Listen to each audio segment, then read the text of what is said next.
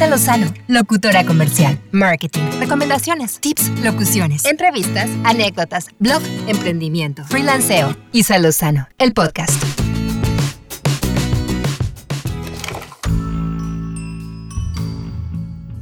Bienvenidos al episodio número 20 en Isa Lozano, el podcast. Es increíble cómo ha pasado el tiempo tan rápido, semana tras semana, de estar aquí con ustedes. Y me encanta seguir compartiendo, me encanta seguir platicando, recibiendo sus comentarios. Muchísimas gracias a todos los que se han suscrito al canal de YouTube, a los que le han dado seguir al podcast en Spotify o en Apple Podcast o en las diferentes plataformas en las que está alojado Muchas, muchas gracias. Siempre empiezo con esto porque de verdad lo valoro muchísimo. Pero bueno, nos vamos a ir directo al tema de esta semana. Y ya habíamos platicado anteriormente en otros episodios de, de Isa Lozano el podcast sobre el servicio al cliente y consejos para fidelizar a tu cliente. Pero hoy vamos a profundizar un poquito más sobre la importancia del servicio al cliente. ¿Por qué, ¿Por qué estamos hablando nuevamente de este tema? Pero realmente es algo que no podemos obviar o dejar de lado. Tenemos que darle la importancia que realmente tiene.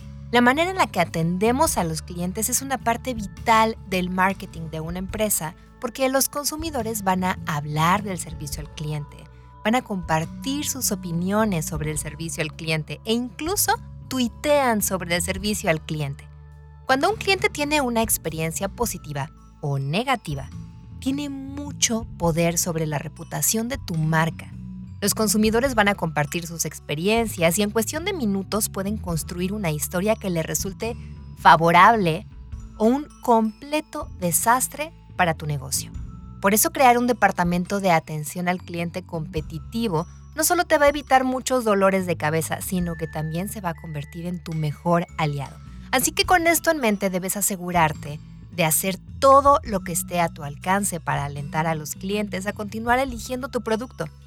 No por el hecho de que ya se venda o por el hecho de que te esté yendo bien, vamos a dejar de hacer las cosas. Siempre tenemos manera de mejorar, de innovar. Los consumidores compran a personas que les agradan y con las que sienten que pueden crear una relación. Y la verdad es que es muy cómodo y es lo ideal para todos, también cuando nos ponemos en la posición de cliente, ser cliente frecuente.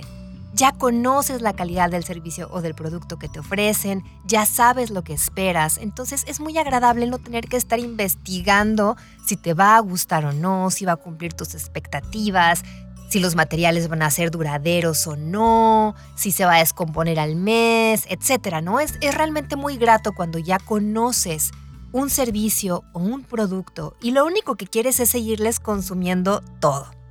Entonces no es suficiente solamente lograr la satisfacción del cliente, es necesario lograr su fidelidad. Ten muy presente esto, el cliente es el centro de tu empresa. Cuando comencé a pensar sobre este tema para platicar aquí en el podcast con ustedes, pues reflexionaba sobre qué es el servicio al cliente. Y aunque suene muy obvio, la respuesta es muy simple es cuando servimos a nuestros clientes. Así que pregúntate, ¿cuándo fue la última vez que realmente tu compañía sirvió a tu cliente? Vamos a hablar del caso de Amazon, esta empresa que de por sí ya era un monstruo, pero a raíz de la pandemia creció de una forma impresionante. Y su éxito indiscutiblemente se debe a que en el centro de todas sus decisiones se encuentra el cliente.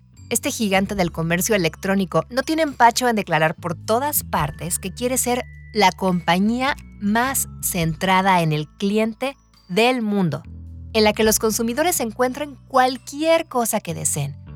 ¿Cómo llegó Amazon a esa, a esa reflexión o a esa decisión? ¿Cómo fue que decidió que ese fuera su foco? Amazon sigue un esquema de trabajo que se basa en escuchar lo que quiere el cliente y a partir de ahí innova para poder entregar a los consumidores cualquier cosa que tenga en mente. Porque a veces nosotros podemos tener una idea de nuestro negocio y para dónde lo queremos llevar, pero nuestros clientes siempre van a ser nuestra mejor guía. ¿Tienes una idea real de qué tipo de atención se le brinda a tu cliente, no solo durante el proceso de compra, sino en la postventa? ¿O hay obstáculos que te están impidiendo que los consumidores tengan una buena experiencia con tu empresa. ¿Realmente los estás escuchando?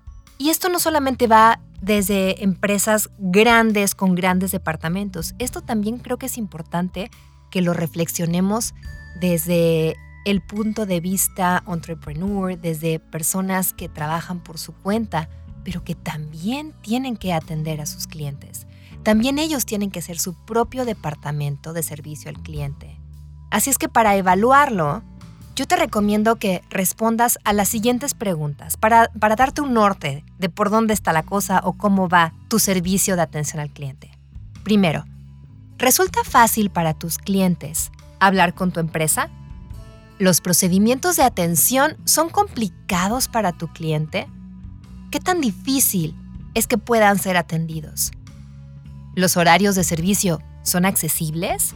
¿Están visibles? ¿Es fácil que den con ellos? o es una incógnita? ¿Cómo es tu política de devoluciones? ¿Tienes una política de devoluciones o garantía de satisfacción? ¿El personal tiene las habilidades necesarias para lidiar con los clientes? Y si no cuentas con un personal y tú eres la persona que está a cargo, ¿tienes las habilidades necesarias? Ahora, si cuentas con personal, tu staff de servicio al cliente tiene el poder de decisión y gestión para solucionar los problemas o se está convirtiendo en un tope, está retrasando la respuesta o no está solucionando lo que tu cliente necesita. Responder estas preguntas de manera honesta te va a ayudar a tener una idea más precisa sobre la calidad de tu departamento de atención al cliente. Y para hacer cualquier cambio siempre es bien importante saber dónde estamos parados ya que puedas hacer un diagnóstico un poquito más acertado con la información que puedas recabar sobre cuál es el estatus actual de tu departamento de servicio al cliente, quiero recomendarte unas buenas prácticas para que las consideres y puedas mejorar tu servicio al cliente. Número 1. Primero escucha y luego habla. A los clientes nos gusta ser escuchados, nos gusta ser atendidos, nos gusta saber que nos están escuchando y se interesan en lo que tenemos que decir, ¿cierto? Porque recuerda que tú también eres cliente. Cuando un cliente está comprando, es posible que pida información o consejos para elegir el producto o servicio que solucione realmente sus necesidades. Nos gusta que nos aconsejen, pero consejos no basados en la venta más grande, sino que realmente solucione nuestras necesidades, ¿cierto? Y seguro te ha pasado que de pronto pides una recomendación en algún restaurante o llegas a una tienda y no estás seguro sobre qué equipo de sonido puede ser el mejor. Y cuando la persona que está a cargo de atenderte te escucha, te pregunta cuáles son tus necesidades, qué es lo que más se te antoja, qué tipo de, de, alimento prefieres, si tienes alguna alergia, etcétera, ¿no? O, o, qué fidelidad de sonido, qué tipo de música es la que más te gusta escuchar, etcétera.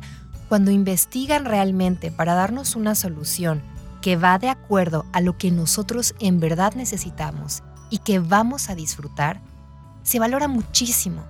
Te sientes realmente atendido, escuchado y compras porque sabes que te va a servir, porque te están dando un consejo sobre algo que ya querías, pero que ahora sabes que se va a adaptar realmente a lo que tú necesitas o a lo que tú deseas o a lo que tienes antojo. Por el otro lado, si el cliente está molesto, es momento de utilizar la escucha activa para hacerle saber que estás prestando atención a sus demandas. Escúchalo. Si está reclamando es porque en verdad está molesto, está a disgusto. Hay mucha gente que prefiere evitarse el proceso de, ay, ahora tengo que ir y reclamar y que flojera. Pero aún así se van a quedar inconformes y no te van a volver a comprar. Este cliente está molesto y quiere que le resuelvas y ahí puedes todavía recuperarlo y mantenerlo como cliente si haces un buen trabajo. Por eso es importante que prestes atención, que hagas preguntas y que muestres empatía. Al escuchar también te va a ser más fácil descubrir cuál es la raíz del problema. Puede que incluso se trate de, de una cuestión de percepción por parte de tu cliente o puede que haya un error grande en tu estructura, en tu servicio, en tu proceso, y que gracias a ese cliente molesto tengas la oportunidad de mejorar no solamente para él, sino para las demás personas que puedan presentar esa misma molestia. Así que no te quedes solo en escuchar y propon soluciones. Otra buena práctica es, fija tus estándares de servicio al cliente. Lo primordial es definir los estándares del servicio al cliente y por supuesto asegurarte de que todos los empleados conozcan esas normas. ¿Cómo las vas a dar a conocer? Crea un documento que explique de manera clara cuáles son los estándares de servicio aceptables, con respuestas y soluciones para los problemas que puedan presentarse o da capacitaciones, videos, crea un manual de servicio que te permita brindar atención eficiente a los consumidores para que todas las personas que integren este departamento estén al tanto y lo conozcan. Incluso puedes evaluarlos para asegurarte que realmente tienen claro por dónde va esta política ¿no? y estos estándares que tú quieres que se implementen y cómo quieres que se refleje el servicio de tu empresa. Es importante también medir la eficacia del personal y detectar cuáles son los problemas comunes que puede tener tu personal para que sean solucionados y así evitar quejas posteriores. Buena práctica número 3. Establece expectativas realistas. Piensa que prometerle a tu cliente las perlas de la Virgen, como decimos aquí en México, o prometerle algo extraordinario que sinceramente no vas a cumplir, pues no es una buena práctica. Es como algunos productos que te venden soluciones milagrosas para bajar de peso o para rejuvenecer o que te salga cabello y acabes como Rapunzel en un mes, pues realmente no es algo conveniente porque muchos problemas se van a desatar cuando no puedas cumplir esas promesas. Cuando tu cliente se dé cuenta que lo que tú le ofreciste no es cierto que fue simplemente una promesa para hacer la venta, pero que no va a cumplir lo que se ofreció. Entonces es muy importante ser honesto, ser realista con lo que puedes ofrecer a tu cliente. Diles exactamente lo que pueden esperar. Y aún así, trabaja para superar esas expectativas. El hacer un esfuerzo adicional por tus clientes también te va a ayudar a crear fidelidad. Otra buena práctica muy importante va más hacia adentro y es valora a tus empleados. El comportamiento de tus empleados va a determinar la satisfacción del cliente también. Ellos son el rostro de tu marca. Y por eso es muy importante atraer buenos talentos, pero para ello también necesitas salarios competitivos. Es muy importante también darles capacitaciones constantes y demostrar aprecio por su labor, por su trabajo, recompensar su desempeño. Cuando los trabajadores se sienten identificados con la empresa, satisfechos con su trabajo, apreciados por la organización, tendrán un mejor desempeño y por supuesto una mejor actitud ante los clientes. Recuerda que empleados felices significan clientes felices. Otra buena práctica es recopila información y úsala. La información de verdad es poder es algo que te va a servir muchísimo, siempre y cuando sepas cómo manejarla. Un buen departamento de atención al cliente no solo va a solucionar problemas, también puede convertirse en un poderoso generador de información para tu empresa. Así que por ello te recomiendo que crees un sistema que te permita gestionar la retroalimentación que recibes de los clientes capacitando a tus empleados para poder hacer las preguntas necesarias que te ayuden a valorar la calidad y el servicio que se ofrece al consumidor final. Toda esa información que recabes de primera mano te va a ayudar a implementar mejoras y reforzar los procesos que ya se están haciendo bien, para que sepas mejor por dónde sí y por dónde no. Y la última recomendación de buena práctica es sé omnipresente. Investiga dónde están tus clientes y cuáles son sus canales de comunicación preferidos. No limites tu servicio de atención al canal que tú creas que a ti te funciona. Iba un poco de la mano con la recomendación anterior, con esa información que tú puedes recopilar.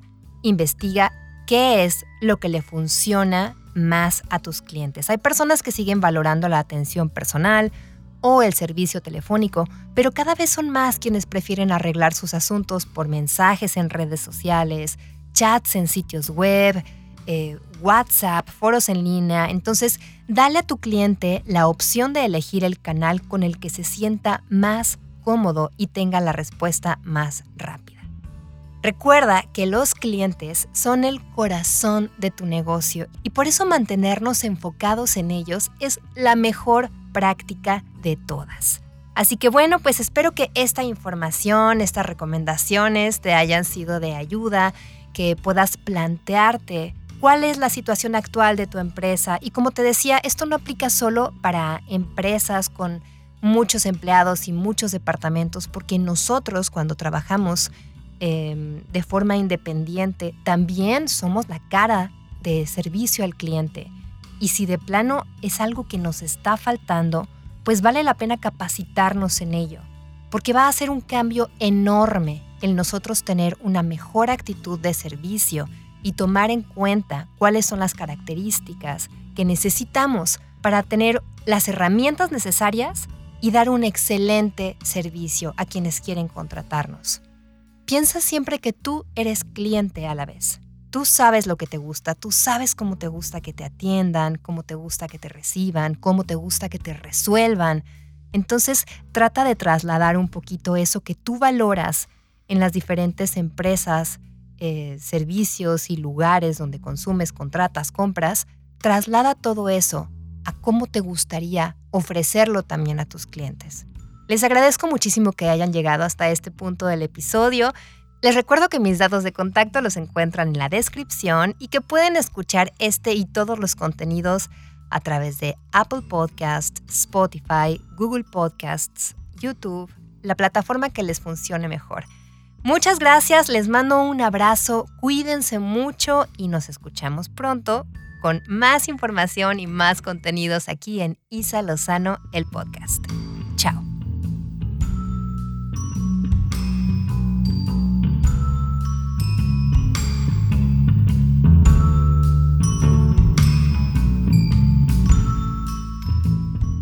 Isa Lozano, locutora comercial, marketing, recomendaciones, tips, locuciones, entrevistas, anécdotas, blog, emprendimiento, freelanceo. Isa Lozano, el podcast.